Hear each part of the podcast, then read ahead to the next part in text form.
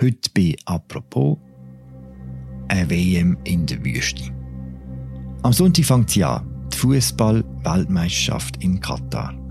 Wahrscheinlich hat es noch nie eine WM gegeben, die so umstritten war. Wegen dem Land, wo sie stattfindet, wegen der Jahreszeit, wo sie stattfindet, wegen der Menschenrechtslage im Land, wegen der Unterdrückung der sexuellen Minderheiten, wegen der Arbeitsbedingungen von denen, die die Stadien gebaut haben. Wie soll man mit all dem umgehen? Als Fan oder als Reporter, darüber berichtet?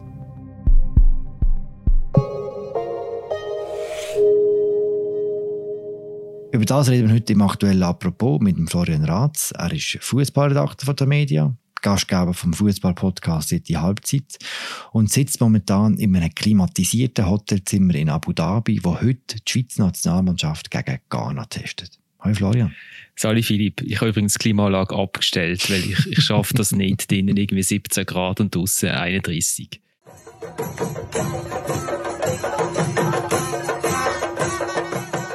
Endlich Stimmung in Katar. Ich weiss, du bist selber noch nicht dort. Ich nehme an, du hast die Videos gesehen von diesen Fanmarsch. Sag mal, es ist schon recht ein Wahnsinn, wie rhythmisch die Engländer plötzlich an den Rummel schlagen, oder? Ja, also ich finde es einfach schön, dass sie äh, als ehemalige Kolonialmacht von Indien offensichtlich die indischen Musikinstrumente mit heimgebracht haben oder so. Es wird, äh, es wird trümmelt und, und, und ich weiß nicht was. Und lustig ist ja auch, es sind ja auch Brasilianer angekommen, die auch sehr indische Rhythmen im Blut haben offensichtlich und äh, ähm, Deutsche, glaube ich auch und Argentinier und überall hat man das Gefühl, man sieht die gleichen Menschen drauf das ist ja auch quasi die Idee dahinter, glaube ich, oder? Dass, dass man das Gefühl hat, Katar tut jetzt Leute einkaufen, um Stimmung machen für die WM. Ist das bestätigt schon? Also, die AP hat so eine, hat so eine Geschichte gemacht, dass, dass, äh, ob sie zahlt sind oder nicht, das weiß man nicht. Es ist ja eigentlich auch egal. Es ist es ist ja nichts passt besser zu dieser WM, als dass sie anfängt mit der Diskussion darüber, ob die trommelnden Engländer und Brasilianer gekauft sind. Also von dem her ist es eigentlich äh, der perfekte Einstieg in das Turnier. Haben ihr eine Ahnung, wie die Stimmung wird sein dort? Werden viele Fans gehen? Los, keine Ahnung. Ich weiss, dass zum Beispiel Schweizer werden relativ wenig gehen. Der Schweizer Verband hat gesagt, er glaube, pro Match etwa die Hälfte von diesen Tickets abgesetzt, sondern hat können absetzen das hat vor allem auch mit den Preisen zu tun. Also die, äh, wer jetzt dort äh, eine Woche lang äh, an wird gehen, zum, also auf Katar wird gehen, um der Schweizer Nationalmannschaft zu folgen, der muss einfach irgendwie damit rechnen, dass er etwa 7000 Franken müsste ausgeben für die ganze Reise. Das ist einfach wahnsinnig teuer. Es ist eine WM, bös gesagt, ein bisschen vor Bonzen, für Bonzen. Es wird sicher sehr viele Leute geben, die aus Saudi-Arabien kommen zum Beispiel. Äh, das ist ja gerade nebenan und die shooten mit. Äh, also das heißt, die Stadien werden schon voll sein. Oder? Die FIFA schickt ja dann immer, wie viele Tickets das sie verkauft haben und sie haben gleich viele Tickets verkauft wie für Russland. Hm, okay. Anfangen die WM am Sonntag, und zwar mit dem Schlagerspiel Katar gegen Ecuador. Bevor wir über das Sportliche reden, können wir nochmal die Vorgeschichte der WM anschauen. Warum genau findet die Weltmeisterschaft in Katar statt? Und warum im Winter? Also warum sie in Katar stattfindet, ist recht schnell erklärt, weil Katar hat sie wollen. Und Katar hat alles gemacht dafür, dass sie sie bekommt. Also es ist, es ist noch verrückt, man muss sich vorstellen, 2010, ich bin dort gewesen, wo die, wo die WM-Vergabe war, in Zürich ist das gewesen, im, im Hallenstadion. Und damals haben 24 Männer darüber entschieden, wo die, wo die Weltmeisterschaften angehen, 2018 und 2022. Äh, und das ist dann Katar geworden und Russland. Und hm. ich habe mir schnell aufgeschrieben, wer damals alles darüber entschieden hat, wo die WM angeht. Oder? Und das, ich gehe jetzt nicht alle durch, aber es ist einfach eine interessante, eine interessante Liste. Oder? Also Issa Hayatu, Kameruner, ist verurteilt worden, 25 Millionen Zahl von einem Gericht wegen widerrechtlicher Verkauf von TV-Recht später. Oder? Chung Mong Jun, Südkoreaner, lebenslänglich gesperrt von der FIFA. Josef Sepp Blatter, lebenslänglich gesperrt von der FIFA. Jack Warner, lebenslang von der FIFA gesperrt, hat in New York ist verurteilt worden für 79 Millionen Busse wegen Verkauf von TV-Recht, die nicht richtig gegangen sind. Villar Leona, Spanier, Rücktritt nach Sperre durch den spanischen Verband. Michel Platini durch die FIFA gesperrt. Franz Beckenbauer, schwere Gedächtnislücke und aber ab 2012 immerhin Gazprom-Botschafter, nachdem er die WM auch nach Russland gebracht hat. Äh, Michel Tog, Belgier, der zugegeben hat, dass er ein russisches Gemälde angenommen hat vor der Wahl und ein vergiftetes Geschenk genannt hat. Äh, Richard Teixeira, wo schon 2010 von der Staatsanwaltschaft Zug festgestellt worden ist, dass er zusammen mit seinem Schwiegervater Joao Avalanche 22 Millionen Franken an Schmiergeld angenommen hat. Mohammed bin Hammam aus Katar, wo die anderen so geschmiert hat, scheint angeblich für die FIFA lebenslänglich gesperrt. Chuck Blazer, inzwischen tot, lebenslang von der FIFA gesperrt, Spion für die FBI, Mr. 10% genannt. ähm, Nicolas Leos, Paraguay, in, also gestorben, während er von Interpol gesucht worden ist, in Hausarrest. Marius Lefkaritis, wo Grundstück an Katar verkauft hat nach der WM-Vergabe. Äh, Rafael Salguero, Guatemala, wo sich selber der Korruption schuldig benannt hat. Vitali Mutko, der große russische Sportminister, muss man eigentlich gar nicht dazu sagen. Und so weiter und so fort. Also, es hat dann auch noch ein paar, die bis jetzt nicht gesperrt sind. Äh, ein Engländer, ein Türk, äh, jemand von der Elfenbeinküste. Aber ich meine, da sieht man etwa, warum das die WM hat können, äh, nach Katar kommen sein. Also was auch klar ist, wenn man immer sagt, ja, Katar hat sich die WM gekauft, mhm. man kann davon ausgehen, bewiesen ist nichts. Man könnte aber auch davon ausgehen, wenn sie auf, in die USA gegangen wäre, dass auch geschmiert worden wäre, alle, oder auch zu, den, zu der australischen Bewerbung, die damals gegen Russland, glaube ich, angetreten ist, äh, gibt es auch ganz fiese Geschichten. Also, äh, es war jede WM wär gekauft gewesen. Und äh, weil es ist ja klar, wenn du die Stimmen, also die Wahlmänner anschaust, dann weißt du, musst etwas bieten. Mhm. Und warum sie im Winter stattfindet, ist auch logisch. Äh, Im Sommer kann man in Katar einfach nicht shooten, Punkt. Also es gibt äh, da Temperaturen über 40 Grad und äh, Luft, äh, Luftfeuchtigkeit, wo die tötet. Ich bin jetzt gerade in Abu Dhabi. Es ist Winter, das ist die Hochreisesaison da. Äh, es, gestern oben ist die Luft wie Sirup gesehen, oder? In Doha ist es im Moment ein bisschen trockener, scheint Aber man kann sich etwas vorstellen, wie das wäre zum Sport treiben. Mhm. Das heißt, was du mir eigentlich sagst, ist, dass eine Vergabe von einer WM einfach durch und durch korrupt ist. Ich weiß nicht, ob das, also man hat ja dann, jetzt werden die Weltmeisterschaften so vergeben, dass jedes, jede Nation, die bei der FIFA Teilnehmer ist, äh, eine Stimme hat. Das heißt, man kann, man kann nicht so gezielt schmieren, zumindest, oder? Aber damals ist es, muss man einfach davon ausgehen, dass, dass die Herren einer gewissen Korruption nicht ganz abgeneigt sind. Sagen wir es so. Stimmt es eigentlich, dass der Gianni Infantino, der FIFA-Chef, in Katar wohnt? Also teilweise, ja. genau, er hat seine Kinder in Katar, also in Doha eingeschult zumindest. Und er begründet das damit, dass er ja als FIFA-Präsident muss vor Ort sein, wenn das wichtigste Turnier von der FIFA in Katar stattfindet. Es wäre mir aber jetzt nicht äh, bekannt, dass irgendein FIFA-Präsident je in dem Land gelebt hat, wo die WM stattfindet, weil eigentlich gibt es ein lokales Organisationskomitee und dann gibt es Leute von der FIFA, die das sonst nicht überwachen. Gian Infantino im Jahr ist jetzt nicht gerade dran, irgendwie am Leitungen liegen oder so. Mhm. Warum ist das? Weißt, warum ist denn dort? Was, was bringt denn das ihm? Keine, los, keine Ahnung. Ich weiß nicht, was das der FIFA bringt. Ich weiß nicht, was es ihm bringt. Ich weiß, dass er wahrscheinlich in Katar äh, eher ähm, hoch, also besser angesehen ist als, als in der Schweiz, würde ich jetzt mal so sagen. Sein Image ist dort sicher besser als du. Also ist es vielleicht auch angenehmer dort zu sein als, als in der Schweiz. Du hast gesagt, Katar hat alles gemacht, um die WM zu sich zu holen. Was erhofft sich denn das Land vom, vom Austragen von dieser Weltmeisterschaft? Also es ist wirklich ein Höhepunkt von einer Strategie, die sich das Land 2008 gegeben hat. Damals hat man gesagt, durch die Austragung von grossen internationalen Sportanlässen will man das Land auf die Weltkarte bekommen. Man muss sich vorstellen, das ist ein wahnsinnig kleines Land in der Wüste, am Meer, äh, umgeben von Nachbarn, die es nicht so gern haben. Also die Vereinigten Arabischen Emirate und Saudi-Arabien mögen Katar nicht besonders.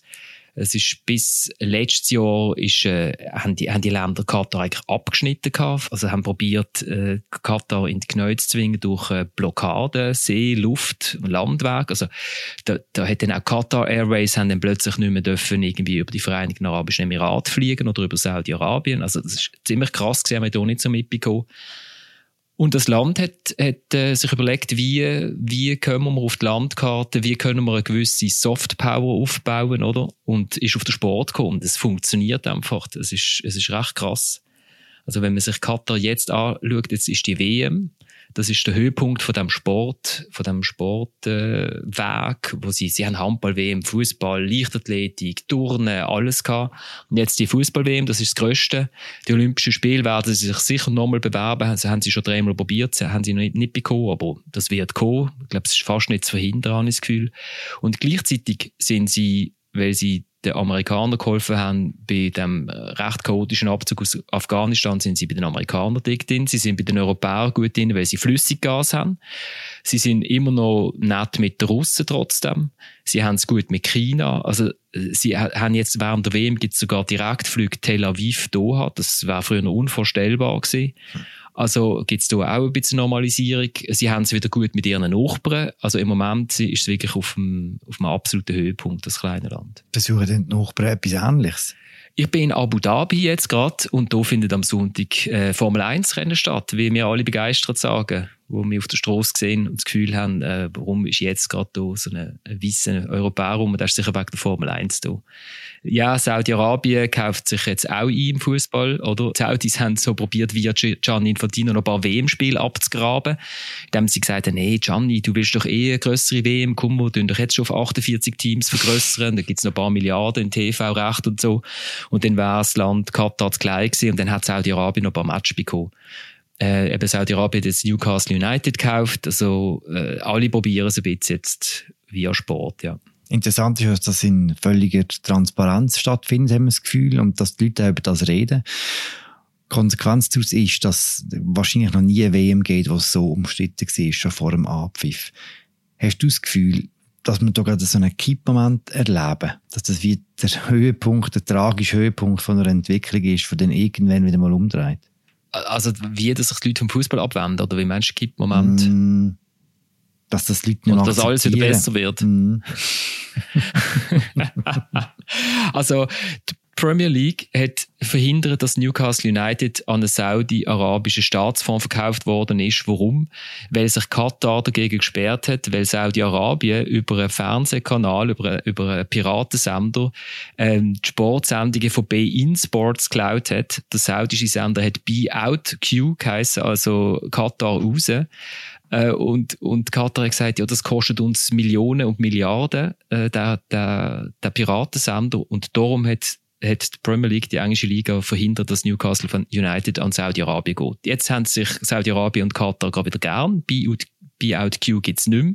Und die englische Liga hat sieht kein Problem drin, dass äh, der Club gekauft wird von einem Staatsfonds, von einem Staat, der ja immer noch äh, geleitet wird von einem Mann, wo man davon ausgeht, dass er den Mord an einem Journalist in Auftrag gegeben hat. Also nein, der Fußball wird sich nicht zum Besseren verändern. Was es sicher gemacht hat, ist, es hat so den Fokus auf, äh, auf gewisse Sachen in Katar selbst gelegt, zum Beispiel auf die Arbeitsbedingungen von den Leuten, die die Stadien gebaut haben, die vielleicht gestorben sind dabei. Amnesty International hat festgestellt, dass tatsächlich jetzt äh, im Jahr von der WM dass es Verbesserungen gegeben hat für die Arbeiter, mehr Lohn, bessere Unterkünfte und so weiter. Hast du das Gefühl, dass etwas nachhaltig sein kann? Um irgendeinen positiven Aspekt versuchen zu, äh, zu suchen. Also das muss man äh, Katar schon zu gut halten, ja. Also der, der internationale Druck, der hat Folgen gezeigt. Es ist aber auch recht, recht lang gegangen, oder? Man muss sich überlegen, es ist ein Viertelbillion verbaut worden für die WM. Also das sind nicht nur die Stadien, sondern der, der ganze Staat hat sich modernisiert. Man hat auch eine U-Bahn gebaut. Mit der will ich dann unbedingt mal fahren und schauen, ob irgendein Katar auch mit der fährt oder nicht. Weil eigentlich fährt man hier Auto das Benzin ist auch spottbillig, logischerweise. Und es ist recht lang gegangen, bis etwas, bis etwas verändert worden ist. Aber was verändert worden ist, ist, dass es, das Kafala-System aufgehoben worden ist. Das ist äh, eigentlich, äh, soll ich sagen, eine Art moderne Sklavenhaltung gewesen. Wenn du als ausländischer Arbeitnehmer ins Land kommst, dann hat die Arbeitgeber das Recht gehabt, dir zu verbieten, die Arbeitsstelle zu wechseln. Hm. Also da hat er müssen Freigabe geben und da haben sich die Leute zum Teil auch frei kaufen, wenn sie die Stelle wechseln. Und das ist aufgehoben worden.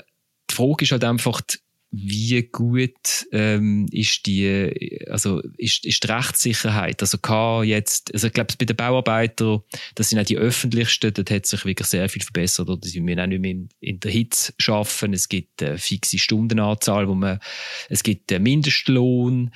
Also da, äh, es gibt, es gibt Arbeitsgericht, wo man sich kann wehren. Aber das Problem ist jetzt, ähm, die Bauarbeiter sind ja nur ein, ein kleiner Teil von, von, der, von der Wanderarbeiterinnen und Wanderarbeiter. Jetzt, wenn ich mir vorstelle, eine Frau, Frau, die in einem, in einem, in einem reichen katarischen Haus als Haushaltsangestellte schafft.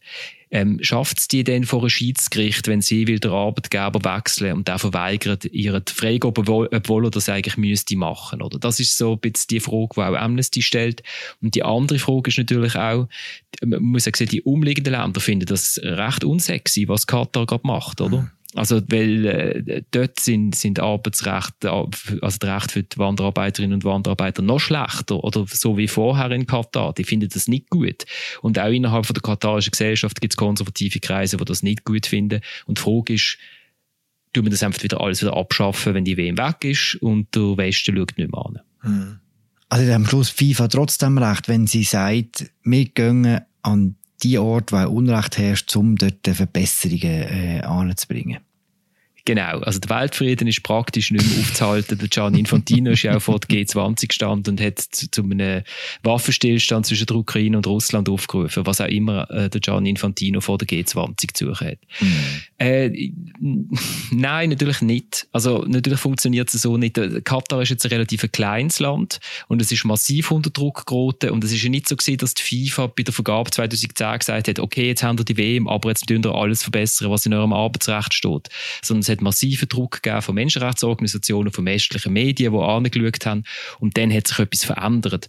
Und FIFA hat dann am Schluss auch noch gesagt, ja, wir haben auch darauf hingewiesen und haben Verträge gemacht und so. Und, und was bei der FIFA passiert ist, ist, dass bei zu, zukünftigen Austragungsorten, ähm, zum Beispiel die Menschenrechtssituation schon klar muss sein, bevor das die WM vergeben wird. Also man sollte eigentlich als absoluter Unrechtsstaat keine WM mehr bekommen. Das hat sich bei der FIFA verändert.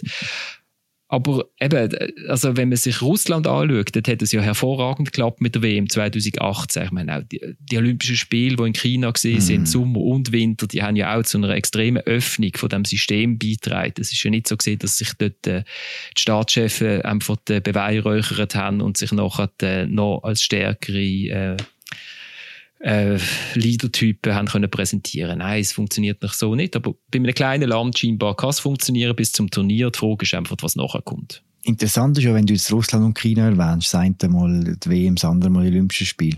Dort ist der öffentliche Aufschrei viel kleiner gewesen als jetzt bei Katar. Gibt es einen Grund dafür?